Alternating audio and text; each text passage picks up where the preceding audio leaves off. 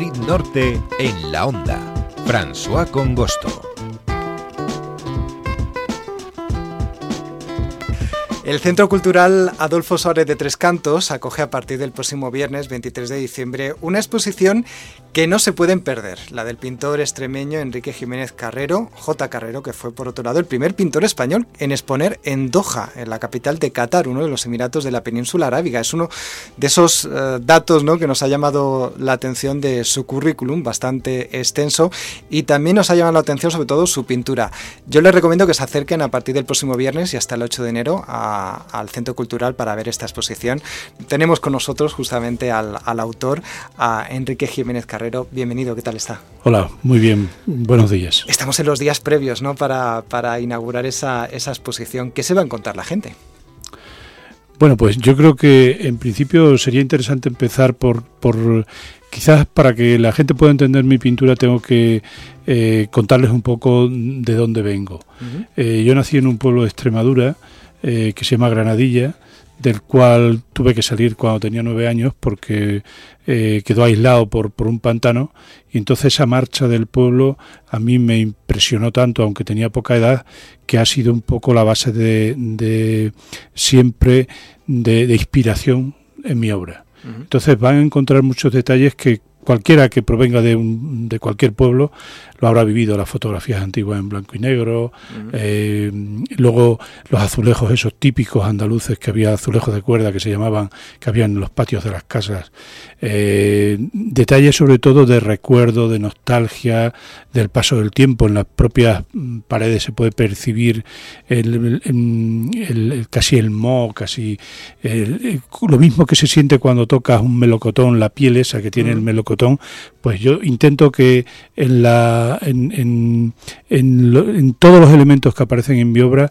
pueda transmitir ese tacto que mm, lo, antiguamente se llamaba eh, trompeloid, que era engañar la vista. Mm. Pues eso es lo que trato yo a veces con, con hacer esos pequeños esfuerzos en sacar detalles para provocar la vista, lo que también se llamó ilusionismo muchas veces, eh, y que el, el, espectador se acerque a la obra y pueda intentar tocar el cuadro yo a veces cuando lo, visualizo y veo que la gente, el espectador se acerca mucho y mira hacia un lado y hacia otro, eh, y cuando no le ven acerca el dedo y toca, yo digo, lo conseguí. He sido capaz de, hacerle pensar que eso no estaba pintado, que estaba ahí pegado. ¿no? Mm, es que es una reacción muy típica cuando vemos esos, esas frutas, ¿no? E incluso esas imágenes de personas que, que también pueblan sus cuadros te da la sensación de ser fotografías, pero incluso si no tuvieran, si tuvieran las tres dimensiones de estar delante de la misma persona, ¿no? Porque son un hiperrealismo de tal calidad.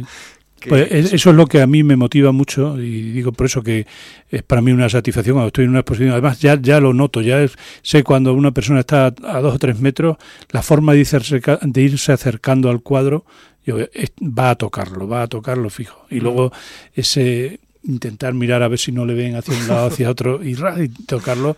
A mí, eh, bueno, pues evidentemente tampoco se puede mucho tocar los cuadros, pero es, algo que no produce.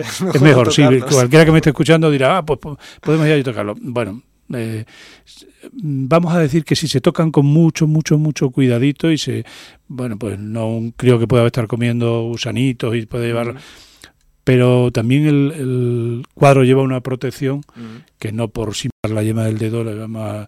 Yo tengo una anécdota muy interesante que un día me llamó una cliente y me dijo, tengo un disgusto impresionante, porque además no eran extranjeros, eran alemanes. ¿Qué te pasa? Pues mira, mm, la señora del, de, que viene a hacer la limpieza a casa yo pintaba, intentaba mucho, en muchos cuadros con cristales intentar plasmar hasta el polvillo.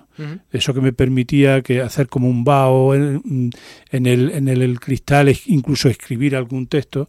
Y la señora, pues con toda su gana de hacerlo bien el, su trabajo, pues cogió, echó un limpia cristales e intentó limpiar en el cuadro el polvillo que veía. Y me llamaba la señora diciendo, la, la cliente esta alemana, oye, ¿le pasará algo al cuadro? No, el cuadro lleva una protección por un barniz que, bueno, limita la agresión que pueda tener cualquier agente externo hasta cierto punto. ¿no? Bueno, nosotros aquí en la radio, bueno, particularmente yo, ¿no? que es el que está delante del volumen que nos ha traído ¿no? para ver eh, una retrospectiva de sus cuadros, la verdad es que sorprende justamente eso, esos detalles, el vaho, ese polvillo, celos que parecen que están eh, pegando esa fotografía de tanta calidad, de tanto realismo ¿no? al cuadro en sí. No sé, son detalles que llaman mucho la atención, como también, por ejemplo, algunos aspectos que parecen como surreales dentro del mismo cuadro. Dicen, eh, es decir, están muy bien conseguidos, son hiperreales, pero, pero esto no es lo que tendría que estar aquí, ¿no?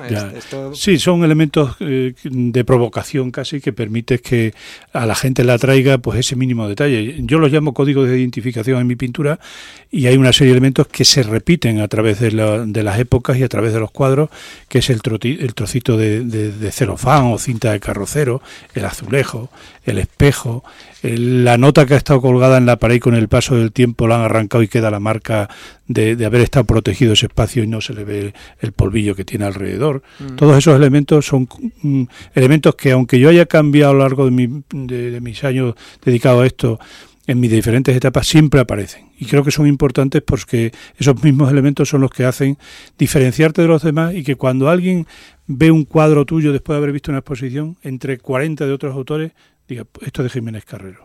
Claro, que es lo bueno de la, del artista, que, tenga un estilo identificable. Sí, es importante eh, quizá eh, saber representar esos elementos y que sean una constante, aunque tú varíes de etapa y varíes de elementos. Yo ahora mismo la, última etapa es toda roja, pero siguen apareciendo esos elementos, porque yo creo que son los que hacen un nexo de unión entre, entre cada una de mis etapas. Bueno, vamos a encontrar, digamos, varios cuadros de diferentes etapas de, su vida artística, ¿no? Ah, hay unos que me llaman especialmente la atención y que son muy identificables por el uso del rojo. Sí, eso es la última etapa. Esa, eh, mm, esa, exposición que he tardado aproximadamente 14 o 15 años en, poderla terminar, eh, se, presentó en en el Museo de la Casa de la Moneda hace dos años y pico, luego ha estado itinerante en algún otro sitio más, y es toda mm, tratada con, el, con el, color rojo.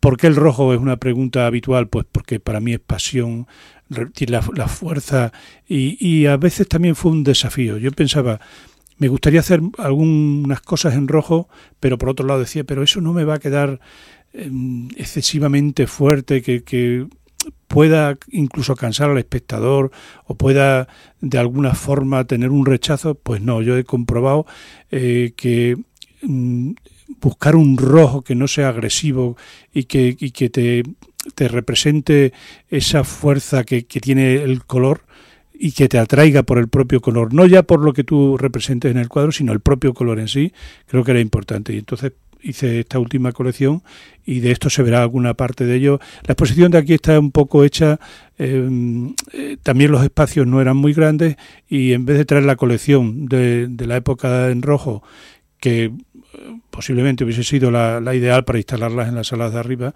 pero bueno, estaban ocupadas y entonces he querido hacer una selección y yo la denominaría una exposición de pequeño formato, porque los formatos de mi obra son bastante grandes, unas dimensiones muy grandes que no darían posibilidades en estas salas pequeñas. Entonces traigo obra de pequeño formato, pero he cogido un poco de cada etapa. Son dos salas en las que va a estar son dos salas, Gutiérrez Montiel y, y. Efectivamente. En, el vestíbulo, en, la planta baja, mejor dicho, del Centro Cultural Adolfo Suárez. Eh, aparte del, realismo de sus cuadros, también, eh, antes de poder haber visto la exposición, creo que también llama mucho la atención el ambiente que se crea ¿no? en, esas salas. Eh, sí, yo voy a tratar de, si podemos, ya hoy, hoy mismo, esta mañana ya se ha cargado la obra para traerla para acá, mañana por la mañana se montará. yo tengo la suerte de que uno de mis hijos es especialista en el tema de iluminación y pusimos en marcha ya hace dos o tres, mm, no, quizás cuatro o cinco años, el intentar eh, crear un ambiente en la propia sala y es oscurecer todo el ambiente, solamente iluminar el propio cuadro para evitar que cualquier elemento te pueda distraer. Entonces llegas y no se ve ni siquiera el marco, se ve lo que es la zona pintada. Y crea un espacio una, muy acogedor y sobre todo muy de, poder, de permitirte eh, soñar, imaginar y, y, eso yo creo que, que ayuda a ver y sobre todo a pensar y a, meditar un poco sobre lo que representa en sí lo que aparece en el cuadro. Claro, es que con, esa, con ese estilo de, exposición es que casi estás tú solo con el cuadro. Efectivamente, a veces la gente es curioso porque, claro, como está toda la sala oscura, mm, da cierto...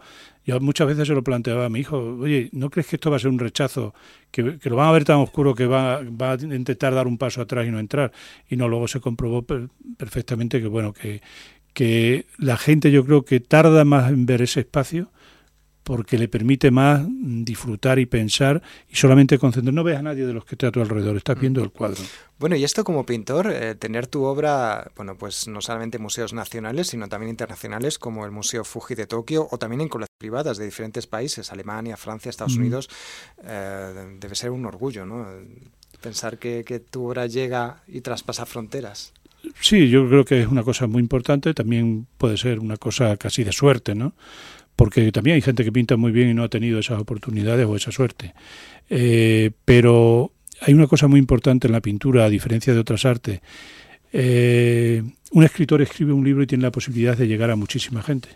Con ese solo libro mm, hace una tirada muy amplia y tiene la posibilidad de llegar a muchísima gente.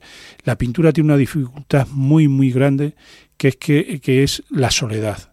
El pintor pinta en soledad y la obra se queda en soledad guardada en el estudio.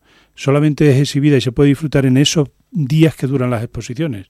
Y luego se vuelve a recorrer, y, peor todavía si esa obra la adquiere un, particular y se la lleva y la disfruta mm. ella sola y a lo mejor no ha dado la posibilidad, eso pasa cuando, cuando a lo mejor una obra la vendes en el estudio, dices, para mí eh, y yo creo que para todos los pintores sufres un poco por el hecho de decir, es que no la ha visto nadie, no ha tenido nadie la posibilidad de verla.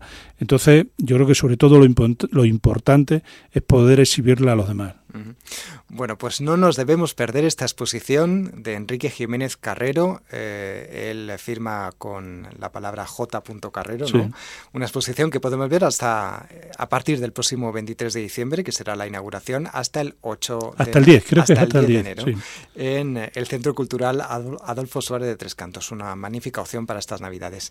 Muchas gracias por, por venirse por aquí por los estudios y contarnos. Hombre, muchas gracias a vosotros por permitirme poder contar esto a todos los habitantes de aquí, de Tres Cantos, a toda la zona en la que tenéis cobertura. Un regalo, esta exposición que nos hacen desde el Centro Cultural Adolfo Suárez y desde su autor a los tricantinos y los vecinos y los ciudadanos que pasen por este centro cultural. Gracias. Gracias a vosotros. Buenos días.